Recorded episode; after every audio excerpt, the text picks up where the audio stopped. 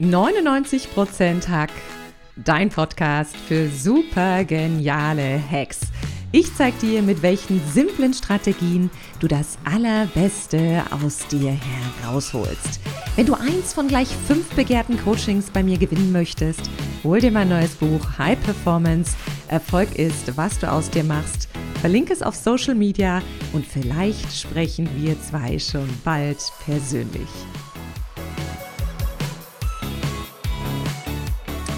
Manche Jobs sind nichts für schwache Nerven und der meiner heutigen Interviewpartnerin gehört definitiv auch dazu. Sie ist Kampfflugzeugpilotin, Eurofighterin, Mutter und gern wäre sie auch die erste deutsche Astronautin im Weltall. Mit ihr kann man nicht nur rechnen, mit ihr muss man rechnen und ich freue mich so sehr, dass sie heute bei mir zu Gast ist. Herzlich willkommen, liebe Nicola Winter. Dankeschön, danke für die Einladung. Oh, ich freue mich so sehr und ich habe es gerade gesagt, ich bin ja, ich freue mich immer über jeden Interviewgast und heute bin ich ein bisschen aufgeregt, weil ich finde dich als Persönlichkeit so faszinierend. Und ich frage mich manchmal, und das fiel mir wirklich auf, als ich das Interview vorbereitet habe, wenn man so 16 oder 18 ist, überlegt man sich ja, hm, was will ich mal so machen im Leben? Und da kommen wahrscheinlich die wenigsten auf die Idee, sowas zu machen, was du machst, liebe Nicola. Magst du uns vielleicht mal ein ja, komisch eigentlich, oder? Wahrscheinlich. Ja. Das fällt so ein bisschen aus dem Rahmen. Magst du uns mal einen kleinen Einblick geben, wie deine Leidenschaft da so gewachsen ist?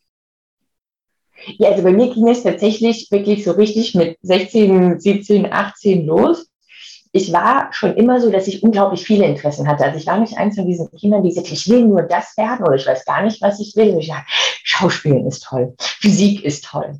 Uh, Außendiplomatie und, und, und äh, ne, im Auswärtigen Amt arbeiten und um die Welt reisen, das ist toll. Und ich konnte mich überhaupt nicht entscheiden. Und dann war es so, mit was fange ich denn jetzt an? War die erste Option eben Flugzeuge fliegen, weil da gibt es ein ganz klassisches Bewerbungsverfahren, das ist konzentriert auf drei Wochen. Ich dachte, jetzt machst du das, dann ist klar, dass du das nicht machen kannst. Ich hatte überhaupt nicht damit gerechnet, dass die nicht nehmen und dann kannst du immer noch irgendwas studieren. Mhm. Ähm, und dann haben die mich genommen. Und das war sehr witzig, weil dann musste ich es erstmal meinen Eltern beichten, dass ich mich bei der Bundeswehr beworben habe. Ähm, fanden die dann schon ein bisschen merkwürdig. Und dann musste ich da hin und Grundausbildung und Offiziersausbildung machen. Aber ich habe gedacht, ich gucke mir das jetzt einfach mal an. Es wird ein spannendes Abenteuer und es wurde es es sieht zumindest total danach aus. Und ähm, wir haben ja gerade schon kurz im Vorgespräch geredet, du würdest ja wahnsinnig gerne auch als erste deutsche Frau ähm, ins, ins Weltall gehen. Und eigentlich ist die Frage, die ich jetzt stelle, obsolet. Ich stelle sie trotzdem, shoot to the moon. Bist du eine Frau, die lieber riesengroße Visionen hat? Oder sagst du auch, komm, fang mit realistischen Zielen an? Beides. Ich bin der Meinung, dass auch große Visionen durchaus realistisch sind. Es gibt schon Grenzen im Leben, ja, die kann man im Physikstudium kennenlernen. Also Schwerkraft, Lichtgeschwindigkeit, das sind, das sind echte Grenzen, die muss man respektieren. Alles andere sind nur Grenzen in unserem Kopf, ja. Und natürlich hat man auch gesagt, bevor der erste Mensch den, den Mount Everest bestiegen hat, das geht nicht. Man kann nicht in 8000 Metern Höhe rumlaufen und, und Bergsteigen. Und dann hat er es einfach gemacht und seitdem irgendwie 600 andere auch. Und genauso ist es mit dem Weltall wie man vor 100 Jahren eine völlig undenkbare Vision nur für Spinner. Und die Menschen, die in den 1920er Jahren irgendwie Raketenwissenschaft betrieben haben, die sind völlig für Gaga gehalten worden. Ähm, und jetzt eben waren schon 650 äh, Menschen aller Nationen im All. Es war noch keine deutsche Frau im All. Ehrlicherweise ist es überhaupt nicht mein Fokus, sondern ich möchte an der Raumfahrt mitarbeiten und da Pionierarbeit leisten und ich habe das große Privileg eines deutschen Passes und das große Glück gehabt, ähm, als Frau geboren worden zu sein. Das freut mich jeden Tag wieder, ehrlich gesagt. Ähm, und deswegen wäre ich dann zufälligerweise, wenn ich das jetzt schaffen würde, auch die erste deutsche Frau im All. Ähm, und das Role Model nehme ich da auch gerne an, aber es ist nicht meine Hauptmotivation, sondern das Abenteuer. Oh, das Abenteuer. Und es ist so schön, der Reminder an alle da draußen, mal wieder Pionier und Pionierin zu sein. Und wenn man dich hier so reden hört, liebe Nicola, du bist ja so eine Funkensprüherin. Du sprühst ja für deine Leidenschaft, für das, was du machst. Wie schaffst du es denn, jeden Tag immer so Vollgas zu geben? Kann man das jeden Tag schaffen oder gibt es auch mal so Tage, wo man sagt, Nein. Nein. Also ich, ich habe ein ach, einen großen Widerspruch in meinem Leben, weil äh, meine Eltern wissen es auch, es war als Kind, als Jugendliche immer stockfaul. Ich habe nichts für die Schule gelernt. Ähm, und auch so, ich bin eine totale Eule, also Spätaufsteher. Am liebsten, wenn ich könnte, würde ich erst um elf oder um zwölf Uhr mittags anfangen, was zu arbeiten. Ach, und ich genieße das schöne Leben sehr. Aber es gibt halt so viele spannende Dinge im Leben. Und ich finde es so einfach, sich dafür zu begeistern, zu sagen, in was für einer abgefahrenen Zeit leben wir, dass man wirklich als Mensch zum Mond fliegen kann. Ich weiß gar nicht, wie man dafür nicht brennen kann und sagen, wir sind ja auch alles normale Menschen, das darf man nicht vergessen. Ich meine, die machen was Außergewöhnliches, aber die sind ganz normal als kleine Babys geboren worden und mussten laufen lernen, mussten sprechen lernen. Also genauso wie alle anderen. Deswegen denke ich mir, na, irgendeiner muss den Job machen, warum nicht ich? Und dann ist es doch wirklich aufregend, das äh, zu dürfen oder zumindest zu versuchen, weil ja auch schon der Versuch alleine und der Weg dahin Spaß macht und motiviert. Das finde ich auch gerade so schön, dass du gesagt hast, man muss eigentlich nicht in der genetischen Lotterie der guten Eigenschaften gewonnen haben. Man wird nicht so geboren, man kann das alles lernen. Das ist ja auch ein Claim, den ich beim Thema Höchstleistung gerne sage. Höchstleistung kann, kann jeder. Es kann, man kann es lernen, wie es funktioniert. Aber gibt es auch mal so Tage, wo du für auf deiner Bettkante sitzt und sagst so, boah, heute habe ich echt keinen Bock. Ja, im Moment gibt es die ehrlicherweise relativ häufig, weil ich habe eine kleine Tochter die ist fast zwei und die hat, äh, die nimmt sehr wenig Rücksicht auf meine Pläne. Das heißt, dass die auch mal nachts um eins ne, beschließt sie so, jetzt haben Mama und Papa genug geschlafen, jetzt ist Party. Und dann machen wir so eine schnuller Milchparty von ein bis drei Uhr nachts und wenn dann um sieben wieder der Wecker klingelt, habe ich da überhaupt gar keine Lust drauf. Und dann kommt es halt auch immer drauf an. Ich glaube, auch der Weg ist nicht zum, zum Erfolg, ist nicht, sich dann immer zu zwingen und immer nur Druck, Druck, Druck zu machen, sondern mit sich selber da sinnvoll umzugehen. Also ich überlege dann in der Früh, macht mein Plan so heute noch Sinn unter den Voraussetzungen, die sich halt geändert haben? Oder muss ich das umstellen? Und wenn es heißt, dass der ganze Tag dann äh, abgesagt wird und gecancelt, das ist natürlich die letzte Möglichkeit, aber auch dann ist es so ähm, weil ich halte nichts davon, eben äh, völlig übermüdet Dinge zu tun, die ich am nächsten Tag nur wieder korrigieren muss, weil ich einen Haufen Fehler gemacht habe. Mhm. Also, ähm, und ich bin mit mir da selber sehr nett, weil egal was man macht, ob man jetzt ins All möchte oder einfach nur in der Luft- und Raumfahrt mitmachen, ist es ja immer ein Marathon. Ich meine, das ist so ein, so ein Klischeespruch, den finde ich aber unbedingt äh, extrem wichtig, es ist ein Marathon und kein Sprint. Und man kann sich nicht völlig verausgaben, in der roten Zone an die Wand fahren, ähm, weil dann habe ich da langfristig nichts davon. Sondern ich teile mich da jeden Tag ganz schön entspannt ein, damit ich Freude an der Sache habe und das auch durchhalte. Schön und schön, dass du auch gerade angesprochen hast, du hast einen Plan für den Tag. Und das wäre jetzt auch gerade meine nächste Frage gewesen. Das hört man ganz oft, wenn man dich auf der Bühne sieht in deinen Kinos, dass du sagst, Erfolg ist kein Sprint, das ist ein Marathon. Und ich gebe ehrlich zu, wenn Geduld einen physischen Aggregatzustand hätte, würde sie nicht aussehen wie ich. Ich bin nämlich, glaube ich, der ungeduldigste Mensch. Und man sieht ja oft Menschen draußen, die erfolgreich sind, vermeintlich über Nacht erfolgreich geworden sind. Man sieht aber nicht die ganzen Nächte, die sie vorher dafür gearbeitet haben. Gibt es denn auch so Momente, wo du mal ungeduldig bist und denkst, oh, jetzt könnte es einen Ticken schneller gehen? Und was machst du denn dann, Nicola? Also ich bin ein extrem ungeduldiger Mensch. Also mein Mann hätte jetzt auch sehr gelacht, als du es gesagt hast, wenn Geduld ein Aggregatzustand ist, dann habe ich nichts davon, nichts. Aber es sind immer zwei verschiedene Dinge. Ja, also er leidet auch manchmal darunter. Ähm, und mit mir selber kann ich auch sehr ungeduldig sein oder ja, wenn man im Stau steht oder in der Bahn mal wieder sitzt und zu spät kommt, ah, dann habe ich da sehr wenig Muße dafür. Dann hilft für mich nur durchatmen, mir klar machen, dass ich über die Situation keinerlei Kontrolle habe und dass es leider völlige Energieverschwendung ist, sich aufzuregen. Es macht also keinen Sinn. Und ich bin mit Sinn und Logik und Verstand halt sehr gut zu kriegen. Das heißt, wenn ich für mich selber einen, eine Mission definiert habe im Leben, sage, okay, ich möchte zum Beispiel ins Weltall, ähm, dann ist meine Herausforderung an mich selber, das möglichst clever zu machen. Also es ist für mich immer eine, eine Herausforderung an meine Intelligenz. Zu sagen, wie machst du das möglichst clever, effizient zu deinem Ziel zu kommen? Und ungeduldig wie Rumpelstilzchen auf den Boden zu stampfen und sagen, ich will aber, ich will aber, ist nicht der Weg, der zum Erfolg führt und deswegen mache ich das nicht, sondern versuche halt jede Gelegenheit zu nehmen, die sich da ergibt. Es ist für mich schon eine Motivation, mich dahinter zu klemmen und jeden Tag was zu tun. Weil wir haben das so schön, ne? das ist so, so Social Media, Popkultur. Du musst es nur richtig wollen. Jeder kann alles werden. Du kannst das manifestieren. Ähm, halte ich in dieser Ausprägung ehrlich gesagt für völligen Schwachsinn. Weil ich muss mich nicht hinsetzen und irgendwas manifestieren. Ich muss es halt machen. Ich muss ja. hinausgehen und finden, was ist der erste Schritt? Und dann gehe ich den. Und dann muss ich herausfinden, was ist der nächste Schritt? Und dann gehe ich den. Ähm, da brauche ich für mich zumindest gar keine so große Reflexionsphase, sondern man muss es halt machen. Ja? Der Erfolg ist die Dinge, ist die mhm. Summe aller Dinge, die ich jeden Tag tue. Ja, oh, das ist so eine schöne Definition. Und du hast es gerade gesagt, man muss es machen und ich finde, der erste Schritt kostet uns meistens 80 Prozent Energie. Und wenn der erstmal gegangen ist, dann den nächsten und den nächsten, dann entsteht ja der Weg. Du hast gerade gesagt, du schöpfst sehr viel Kraft aus deinem Intellekt. Bist du auch ein Herzensmensch? Also bist du auch jemand, der sich emotional mal verbindet und sagt, ich kann viele Dinge vernünftig angehen, ich muss aber auch die 30 Zentimeter von Kopf zum Herzen gehen? Ja und nein.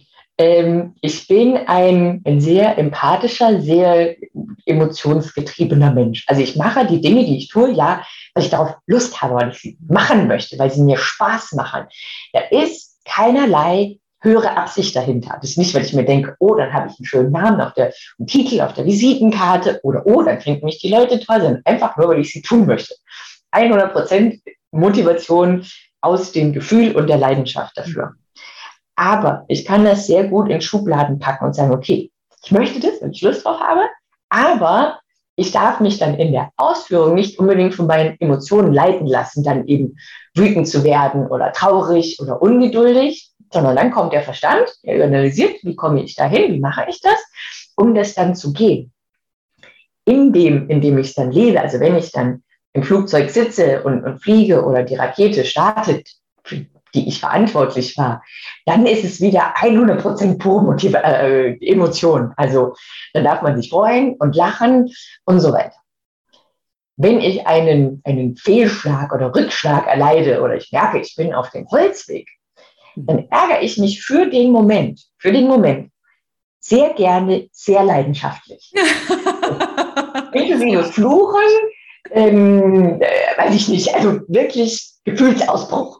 Wut, Zorn, Ärger, weil ich auch daraus, deswegen, ich mache das ganz bewusst, ähm, wieder Motivation schöpfe, um es beim nächsten Mal besser zu machen und richtig. Also ich will das nicht in Gefühlskälte abstumpfen lassen, weil dann vergisst man es nicht. Ich sage, nee, das war jetzt richtig scheiße, da darfst du dich auch mal ärgern, vor allem wenn ich selber Mist gebaut habe, weil es meine eigene Schuld war, um mich das nächste Mal dran zu erinnern, zu sagen, so machen würde es nicht nochmal, ähm, weil ich den gleichen Fehler schon ungern zweimal machen möchte. Oh, schön. Aber das ist ein, eine schöne Idee, mit Emotionen umzugehen. Du hast gerade so schön gesagt, manchmal ist man auf dem Holzweg. Was macht man denn, wenn sich so Hindernisse in den Weg stellen? Was meinst du, was ist denn die größte Handbremse im Leben? Nee, das erste Problem, glaube ich, was ich früher hatte und was viele Menschen haben, ist, dass wir nicht mit Hürden rechnen.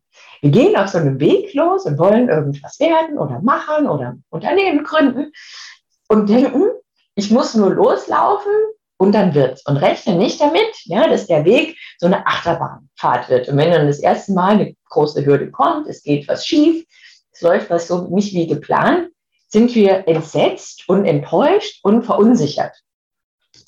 Anstatt zu sagen, ja, es ist jetzt leider unbequem, aber es gehört dazu.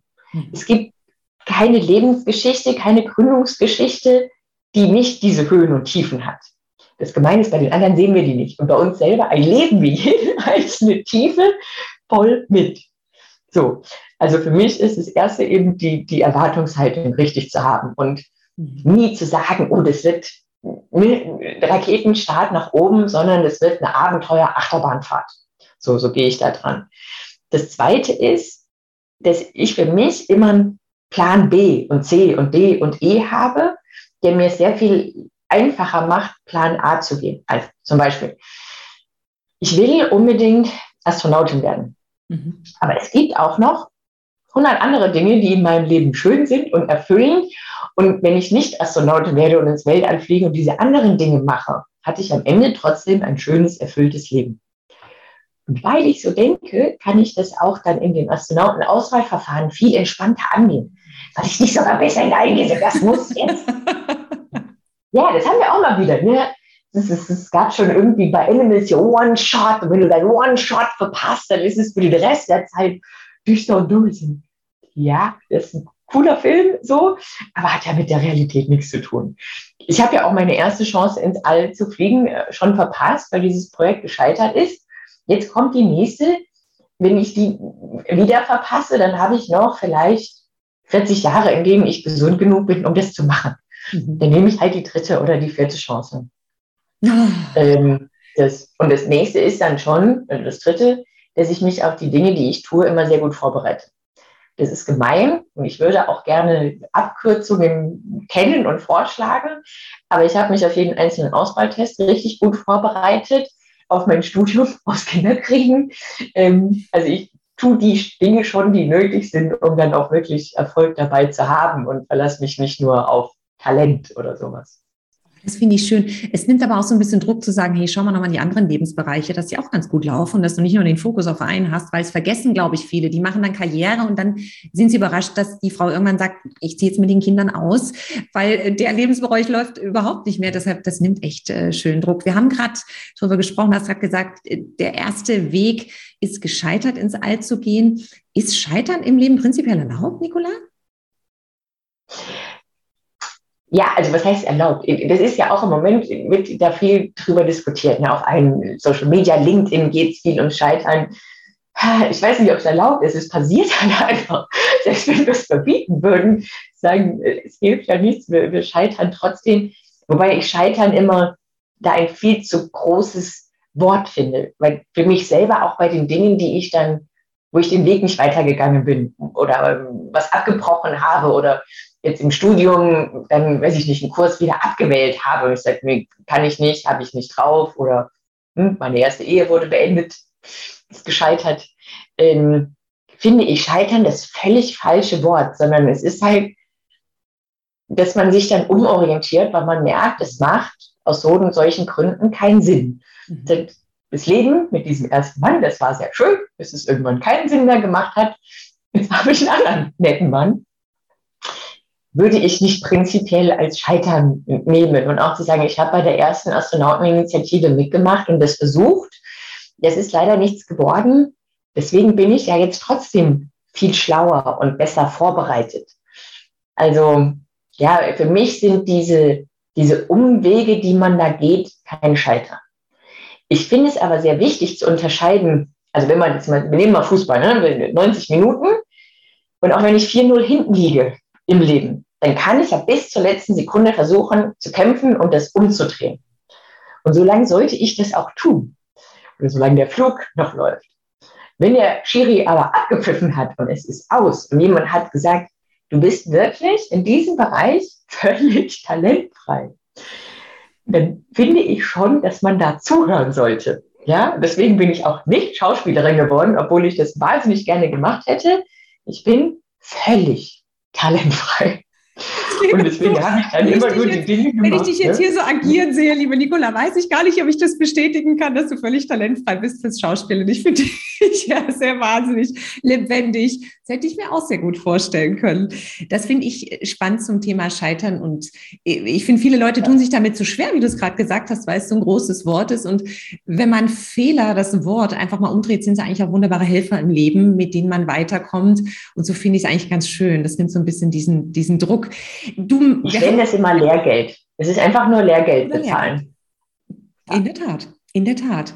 Wir haben vor uns schon mal über Emotionen gesprochen und du hast natürlich am Tag viele Situationen, in denen mir die Knie schlottern würden, in denen man wahrscheinlich als normaler Mensch da draußen mit ganz vielen Ängsten umgeben wäre.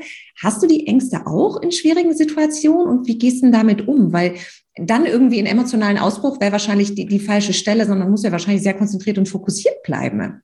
Wie machst ja, du das dann? Die, also Ängste an der Stelle sind natürlich falsch, aber ich bin ja auch nur ein ganz normaler Mensch mit einer sehr guten Vorbereitung und Ausbildung. Und das ist der Unterschied. Also wenn jemand sich in eine Rakete setzt oder in einen Eurofighter, der davon keine Ahnung hat, hat er oder sie zu Recht Angst. Das ist eine dumme Idee, das sollte man bleiben lassen. Aber mit 300, 400 Stunden fliegerischer Ausbildung vorher geht das natürlich und jeder kann diese Ausbildung durchlaufen und könnte das dann machen.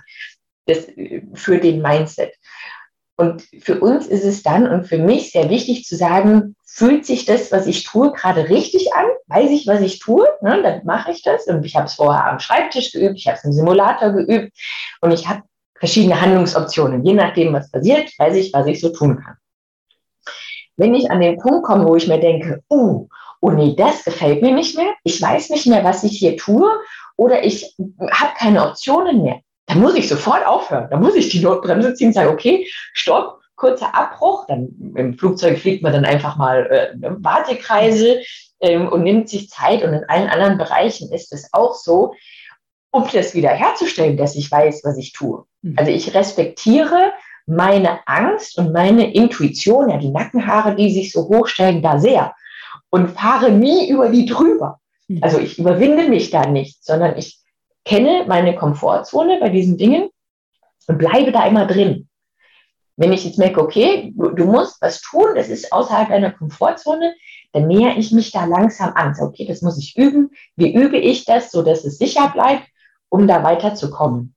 Aber es ist nicht Basejumpen, Adrenalin, ab geht die Post, egal was die Konsequenzen sind. Das finde ich schön. Vorbereitung ist dann alles. Liebe Nicola, wenn du so ein Erfolgsgeheimnis von dir teilen müsstest, wo du sagst, das war das Ding, was mir echt am meisten geholfen hat, was so der Hack ist, wo du sagst, das, das war genau das für mich. Welcher werden das? Ja, der Trick ist tatsächlich, es einfach zu machen. Und ich kenne dieses Gefühl sehr gut am Anfang, wenn man was Großes beginnt, völlig überfordert zu sein damit, weil man schon mal gar nicht weiß, wo man anfangen soll. Ich kenne das zum Beispiel im Studium. Man kommt dahin, Tag eins, und man hat schon überhaupt nicht verstanden. Ich habe nicht verstanden, welche Kurse muss ich jetzt überhaupt hier nehmen? Wo sind die? Wie schreibe ich mich dafür ein? Äh, das ist mir alles zu viel. Und der Trick ist einfach, irgendwo anzufangen. Einfach irgendwo hinzugehen, dann schreibe ich mich halt dafür ein, dann lese ich mir das mal durch und dann mache ich das. Weil es eben immer einfacher wird. Und jedes Mal, wenn ich wieder in diese gleiche Situation der Überforderung komme, denke ich, weiß überhaupt nicht, was hier los ist, erinnere ich mich jetzt an die anderen drei Male, wo es mir genauso ging. Du hast es irgendwie geschafft. Was sehr spannend ist, nur ganz kurz als Gedankenexperiment, finde ich, wenn man sich vorstellt, ich würde aufwachen eines Tages und habe eine völlige Amnesie. Ich habe alles vergessen, Gedächtnis ist völlig weg. Und jemand würde zu mir kommen und sagen, Ah, guten Tag, Frau Winters, schön, dass Sie da sind. Sie sind die beste Astronautin der Welt. Wir haben Sie unbedingt gebraucht. Würde ich das ja glauben. Aha, wo? Und würde zehn Jahre lang äh, Reha machen und Training, nur um wieder an diesen Punkt zu kommen. Und weil ich an mich selber glaube, würde ich zumindest relativ nah dahin kommen. Wenn sich dann hinterher herausstellt, es war alles völlig gelogen und ich war nur Otto Normalverbraucher, hat mich das trotzdem besser gemacht andersrum zeigt dieses Experiment, nur mein eigener Gedanke, Glaube daran, dass ich es nicht kann oder dass ich es vielleicht nicht kann, hält mich da auf. Wenn ich sage, natürlich bin ich in zehn Jahren die beste Mathematikprofessorin der Welt und ich tue jetzt zehn Jahre lang alles, um dahin zu kommen, dann komme ich dem Ziel so oder so auf jeden Fall sehr, sehr nah. Oh, schön. Was für ein schönes Schlusswort für dieses Interview. Doch bevor wir uns jetzt verabschieden, hätte ich noch eine kleine Kategorie Fastlane. Äh, es ist eine ganz kurze Frage und du darfst ganz spontan antworten. Hast du Lust, Nicola? Natürlich. Sehr schön. Was würdest du denn der jüngeren Nicola raten? Also so, wenn du die Nicola von vor 20 Jahren nochmal treffen würdest, was würdest du der raten? Äh, hör nicht auf irgendwen, mach einfach, was du denkst und willst und Ohren zu, äh, Ohren zu, Augen zu und durch. Was ist der schlechteste Rat, der häufig erteilt wird, liebe Nicola? Du musst um 4 Uhr morgens aufstehen, um Erfolg zu haben. Ich glaube, da fällt gerade vielen da draußen ein Stein vom Herzen. Und wenn du irgendwo ähm, auf dieser Welt, vielleicht die Definition ein bisschen zu klein gedacht, eine große Anzeigentafel aufstellen könntest und irgendwas draufschreiben könntest, wo würde die Anzeigentafel stehen und was würde draufstehen? Also am liebsten würde ich die natürlich wirklich ähm, ins All hängen, so dass man die von der Erde aus immer sehen kann, wenn sie sich vorbeidreht. Und ich würde draufschreiben, ihr sitzt alle zusammen auf einem sehr kleinen Rettungsboot in einer sehr feindlichen Umgebung, seid nett zueinander. Hm. Wenn nicht so viel drauf passt, würde ich einfach nur seid nett zueinander. Ähm, weil wir das manchmal vergessen, hm, dass wir alle nur Menschen sind. Alles, was wir tun, nur für uns und für andere Menschen tun, weil jeder möchte Komfort und dass es ihnen gut geht und es überhaupt keinen Sinn macht, sich gegenseitig dumm anzumachen, zu bekriegen oder sonst irgendwie zu ärgern. Was für ein schönes Credo und was für ein schönes Schlusswort. Vor allem nochmal der Reminder an die gegenseitige Wertschätzung. Den finde ich so klasse. Liebe Nicola, ich danke dir von Herzen für dieses super spannende Interview. Und wir drücken natürlich alle ganz fest die Daumen, ähm, dass ähm, dein Wunsch in Erfüllung geht. Wir werden das alle nachverfolgen. Ich glaube, alle, die zuhören, können sich mit dir natürlich auch auf den sozialen Medien verwandeln. Wo bist du da überall vertreten, Nicola? Oh, ich bin hauptsächlich auf LinkedIn unter Nicola Winter zu finden bei Instagram und Facebook bin ich irgendwann wieder ausgestiegen und freue mich jeden Tag darüber. Verständlich. Also dann verlinken wir das hier natürlich auch noch. Liebe Nicola, ich danke dir von Herzen und ich drücke ganz doll die Daumen und es war mir eine große Freude und Erde, dass du heute bei mir zu Gast warst. Sehr gern.